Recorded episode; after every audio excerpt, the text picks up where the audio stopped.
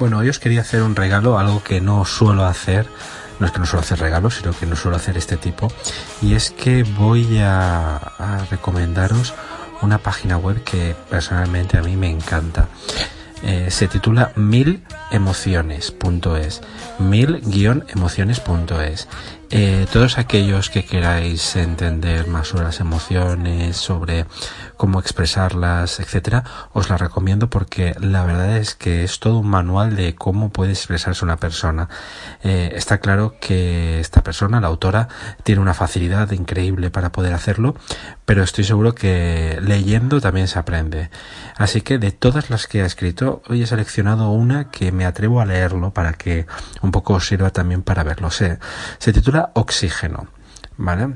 Dice, perdóname, mundo, porque estaba viviendo la vida. Perdóname, vida, porque estaba viviendo la de otros.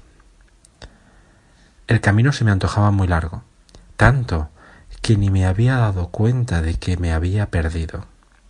Escogí una desviación que pensaba me llevaría a ese lugar donde querría estar siempre. Me equivoqué, pero aún no lo sabía. En aquel pequeño lugar encontré lo mejor de mi vida y decidí quedarme. Los primeros años fueron bonitos. Pronto la prioridad cambió a sobrevivir. Largas jornadas y la familia eran mi vida. Cuando flaqueaba, mis niños y mis esperanzas eran lo que me mantenían arriba. Mi corazón se sabía que le faltaba algo. ¿Pero qué? En realidad no quise ver lo que ya sabía mantenía la esperanza y esperaba, esperaba y esperaba que algo cambiara. Poco a poco a mi alrededor todo se fue volviendo gris. No tenía espacio, mi espacio. No tenía tiempo, mi tiempo. No tenía tanta vida, más vida. Nadie que me prestara su hombro, que me diera alas, que me insuflara aire. Había dejado de ser mi mejor versión. Y entonces sucedió. ¿De repente? Probablemente no.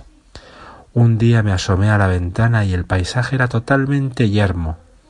La, ilusión por aquel lugar, lugar se había desvanecido por completo. Me costaba respirar y mi único aliento eran para mis niños. Así que decidí emprender otro camino, uno que lo soñaba verde, frondoso y pleno de oxígeno.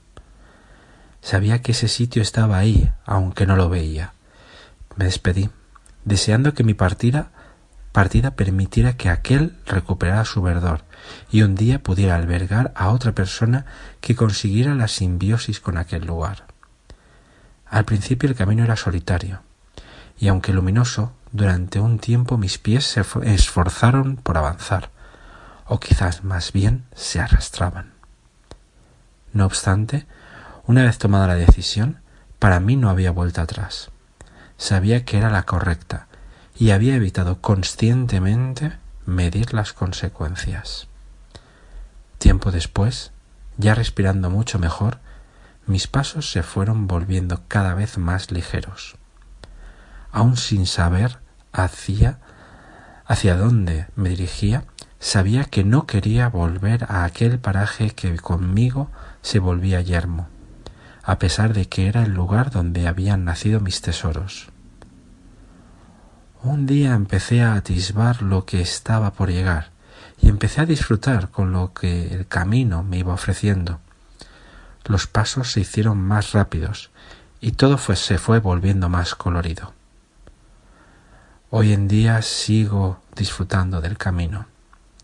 Es el único que me recompone, me deja pensar y me permite respirar profundo, el único que me hace volver a mí, a la vida y al mundo. Sigo sintiendo que fue la mejor decisión, o al menos la que debía tomar, por mí, por mis niños y por aquel lugar que seguiré recordando siempre y que espero que ya esté verde. También he aprendido lo que hice mal, lo que me conviene para respirar, y de hay, y de hay ciertas decisiones que es mejor no demorar. Eso es todo por ahora. Como dice ella, puedes seguir leyendo otras historias más abajo. Os la recomiendo. Es para leer como una gotita de, de miel que pones en tu paladar y necesitas saborearla. Os repito, mil-medioemociones.es. Nos vemos allí. Un abrazo.